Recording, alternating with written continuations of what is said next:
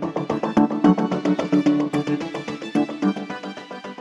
Всем привет, это подкаст «Что нового?». Здесь мы говорим о главном, что происходит в стране и мире, и о самых важных текстах с авторами «Новой газеты». Сегодня состоялось историческое событие. В состав Российской Федерации приняты еще два субъекта – Республика Крым и Севастополь.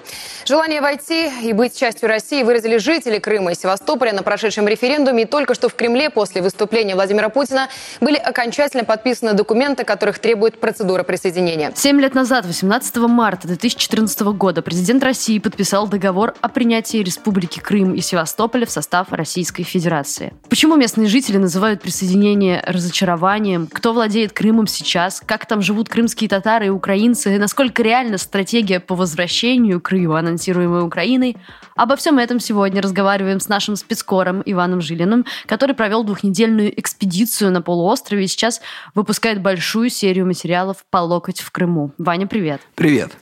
Ну что, семь лет назад Крым присоединили к России. А, в 2014 году по телевизору показывали счастливых крымчан, которые выходят на улицы, митингуют, зато и радуются тому, что они присоединяются к России.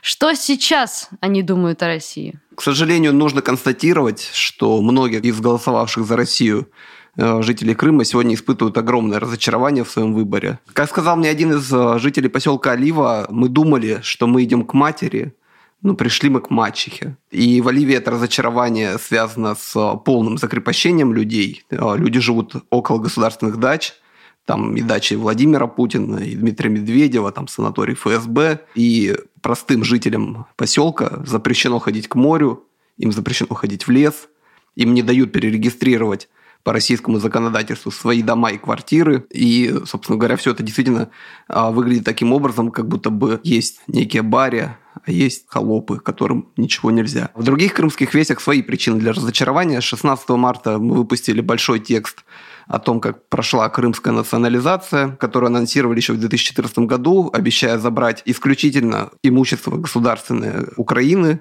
в собственности Республики Крым, но в итоге национализировали, в кавычках, и дома, и магазины, и кафе, и даже автомобили у 18 тысяч простых крымчан. На каких основаниях они имели право это делать? Как они обходили закон? Они не обходили закон, они издали постановление о национализации и издали к нему приложение, в котором были перечислены объекты, которые подлежат национализации. Впоследствии это постановление неоднократно расширялось, и в него оказались включены Например, рынки.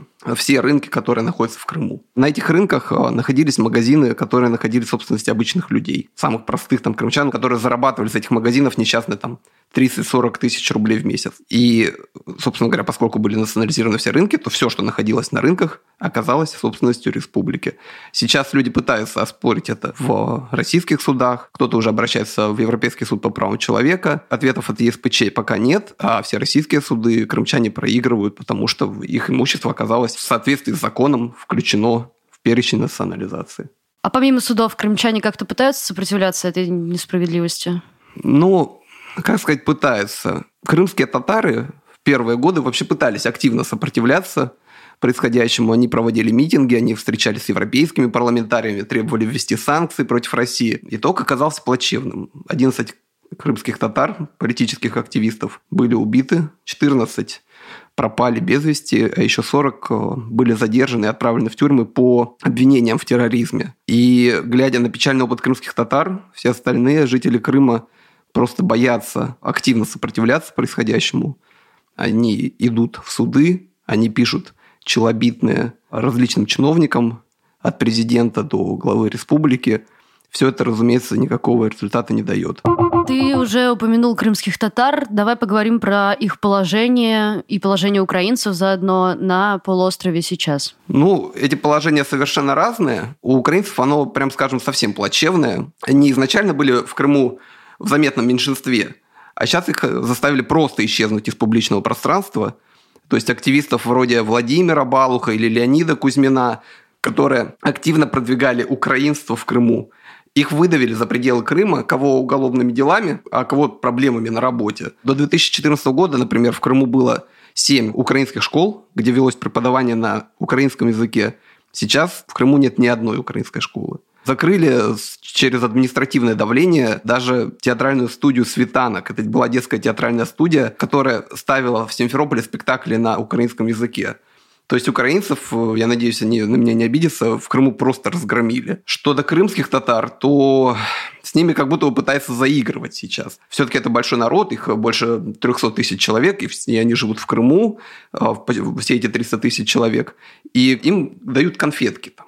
Крымско, вот крымско-татарский язык, как и украинский, впрочем, признан в Крыму вторым государственным. Но какая от этого практическая польза, совершенно непонятна. То есть единственное, э, в чем мы видим действительно государственность крымско-татарского языка – это появление на правительственных зданиях табличек на крымско-татарском языке. Вот в Крыму вот сейчас на 300 тысяч крымско-татарского населения всего 16 крымско-татарских школ. Ну, то есть это очень мало. Как а, проявляется заигрывание тогда? Их языку дали государственный статус, это раз. Им обещают, что будут легализованы так называемые поляны протеста. Это участки земли, которые крымские татары занимали своевольно по возвращении из депортации. Некоторые из этих полян протеста э, действительно были легализованы, то есть людям разрешили оформить документы на свои дома, вот, и они официально теперь там живут. Но опять же, если речь заходит о полянах протеста, которые расположены на вкусных участках земли, например, в черте города, да, там крупного, например, в черте Симферополя, или близко к морю, Такие поляны протеста не легализовываются. Более того, в Симферополе всем хорошо известна история поляны протеста Стрелковая, вид на которую заимела строительная компания «Монолит», и в итоге все дома крымских татар там были просто снесены. Тем, кто успел построить домики, им выдали небольшую компенсацию за стройматериалы. На эту компенсацию нельзя купить новый дом. И все, и всех выселили просто оттуда. То есть, когда речь идет об освоении больших денег – то вопрос о межнациональном мире, там, о взаимоуважении, эти вопросы уже не ставятся. Давай поговорим о том, кто поимел, скажем так, больше всего э, от э, присоединения Крыма, кто стал бенефициаром Крымской весны. Этих людей я бы разделил на две группы. Первая – это друзья президента, такие как Аркадий Рутенберг или Юрий Ковальчук, которые стали владельцами самых знаковых крымских активов – винзаводов, здравниц, ну и, разумеется, крупных земельных участков в Крыму. А вторая группа – это две семьи крымских чиновников, главы Крыма Сергея Аксенова и спикера парламента республики Владимира Константинова. Их главный актив – это не столько деньги, сколько власть. У них десятки родственников, друзей, бывших партнеров по бизнесу, которые сегодня сидят в депутатских и министерских креслах и принимают решение, кому выделить землю, кому продать какой-то важный санаторий, там, кому продать э, участок – земли. И эти кланы, вот они сегодня буквально контролируют Крым. То есть все активы Крыма – это активы этих кланов. Мы, кстати, подробно расскажем об этих кланах в ближайших выпусках «Новой газеты». Мы обязательно дадим ссылку на все материалы из экспедиции. Следите за обновлениями. И в описании подкаста будет ссылочка. Еще про деньги немного поговорим. На Крым действительно выделяются большие деньги. Расскажи, сколько Россия вложила в полуостров за эти 7 лет? Ну, сумма там действительно колоссальная, просто, прям скажем. Только в рамках федеральной целевой программы развития Крыма это 1 триллион и 300 миллиардов рублей за 7 лет было вложено. Плюс учитывая, что Крым и Севастополь – это регионы глубоко дотационные, им на выравнивание бюджета было выделено еще 629 миллиардов рублей в течение вот этих 7 лет.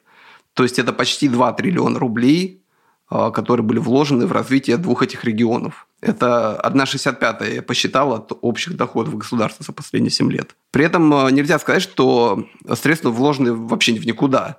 То есть мы действительно видим, что мегапроекты, а, вроде Крымского моста, вроде трассы Таврида, да, которая проходит от Керчи до Севастополя через весь полуостров, они действительно реализуются. Мы видим, что в Крыму намного лучше в сравнении с украинскими временами стала мобильная связь. То есть такие глобальные инфраструктурные проекты, они делаются. А в то же время заметно, что менее крупные проекты, школы, детские сады, больницы, они реализуются опозданием. То есть их строительство затягивается, там на возведение очистных сооружений Южной в Севастополе вообще потеряли 2 миллиарда рублей. Отдали деньги неэффективному подрядчику, ну и теперь не факт, что правительство Севастополя сможет эти деньги вернуть. То есть часть денег, э, которые выделяются на Крым и Севастополь, безусловно, ну, просто утекает. Причем бенефициарами вот этих вот крупных инвестпроектов крымских становятся также, по сути, друзья президента. То есть Крымский мост, да, был построен компанией «Стройгазмонтаж», которая на момент строительства этого моста принадлежала Аркадию Ротенбергу. Это 228 миллиардов рублей на секундочку. Подъездные пути да, к Крымскому мосту, это все тоже было сделано компаниями Ротенберга по государственному заказу за государственные деньги. И их прибыль также была формирована из государственных средств. Еще один крупный проект, да, это аэропорт Симферополя, единственный аэропорт в Крыму, который принимает гражданские рейсы. 50% доли в этом аэропорту у компаний, которые связаны с Юрием Ковальчуком. То есть, э, получается, как бы ты ни приехал в Крым, ты так или иначе соприкоснешься с друзьями президента и с большой вероятностью принесешь им прибыль. А других вариантов, в принципе, и не было, правильно? Чтобы этими проектами занимался кто-то другой. Ну, прямо скажем, что желающих строить Крымский мост было совсем немного. Сам Аркадий Ротенберг, он в этом признавался. Э, занялся исключительно потому, что его попросил президент Владимир Путин. И, насколько мне известно, другой друг Владимира Путина, Геннадий Тимченко, от этого проекта просто отказался. Я думаю, что говорить о представителях бизнеса, не связанного с государством, здесь, к сожалению, тоже не, не приходилось на момент строительства моста, на момент, когда разрабатывалась концепция моста, потому что это санкционные риски, которые, собственно говоря, и были исполнены. Вот, то есть Аркадий Ротенберг попал под санкции. Э, Европейского Союза и США. И э, освоить такую огромную сумму 228 миллиардов рублей, я полагаю, государство не могло позволить не своим людям. Ну и под конец давай поговорим о том, что 15 марта, так совсем недавно, Украина приняла стратегию по возвращению Крыма. Крим був серцем України, сонячним, добрим, світлим. Сім років тому у нас вирвали серце. Дорогие крымчане, пора возвращаться домой. Ждем, верим, любим. Народ Украины. Насколько реалистичен этот сценарий? Ну, на мой взгляд, не насколько. Как бы ни снизилось качество жизни крымчан, они все равно, даже в приватных беседах, не под запись, говорят. Мы очень разочарованы, но если завтра будет еще один референдум, то мы пойдем и снова проголосуем за Россию. Это парадокс, это невозможно объяснить, но это действительно так. Они боятся чего-то, они не доверяют Украине. Они часто говорят, э, что той Украины, в которой они жили, которая их все-таки устраивала, ее уже не существует. Что вот та Украина, которая есть сейчас, она им культурно не нравится. Видимо, действительно некий культурный уровень. Поэтому я думаю, что единственный, кто может отвернуть крымчан от России сейчас, это сама Россия. И к сожалению, мы видим, что какие-то шаги на этом направлении делаются. По результатам экспедиции вы говорите о том, что у вас выходит серия материалов. А расскажи, про что они будут, э, чего ждать? Это будет, собственно говоря, серия из пяти материалов. Первый уже вышедший – это о том, чем обернулась национализация украинского имущества для рядовых крымчан. Дальше мы планируем рассказать о том, как в поселке Олива 300 человек живут между дачами – Владимира Путина, Дмитрия Медведева и санаторием ФСБ. И, прямо скажем, эта жизнь весьма несладкая. Далее мы планируем подробно рассказать о том, кто стал бенефициарами Крымской весны, подробно рассказать об имуществе Юрия Ковальчука, Аркадия Ротенберга, семейных кланах Аксенова и Константинова, и о тех, кто еще наваривается на полуострове, помимо обозначенных персон. Кроме того, мы собираемся сделать текст о том, как у крымчан и севастопольцев отнимать земельные участки, выданные при Украине. Это вообще очень трагичная, хотя и абсурдная история о том, что российские суды сейчас говорят, что государство Украина нарушило собственное же законодательство, когда выдавало земельные участки. Как может Россия решать, что Украина нарушила свое собственное законодательство? Казалось бы, никак, но вот но, но это происходит. И последнее мы расскажем о том, как у крымчан отбирают старейшие парки отдыха. Сейчас идет застройка Форосского парка, там строится якобы детский лагерь, но никто из крымчан уже, простите, не верит, что это не очередная вилла. Спасибо большое, Вань. Ссылки на все материалы из экспедиции про Крым, я повторюсь, вы обязательно сможете найти в описании подкаста, ну, на все вышедшие, а за остальными следите на сайте «Новой газеты». С вами был подкаст «Что нового?». Я его ведущая Надежда Юрова. Со мной вместе над этим подкастом работают редактор Арнольд Хачатуров и звукорежиссер Денис Никулин. Слушайте нас на всех платформах для подкастов. Apple подкасты, Google подкасты, ВКонтакте, Яндекс Музыка, Кастбокс и SoundCloud. Ставьте лайки, пишите комментарии, тогда про нас узнает больше людей. До скорого!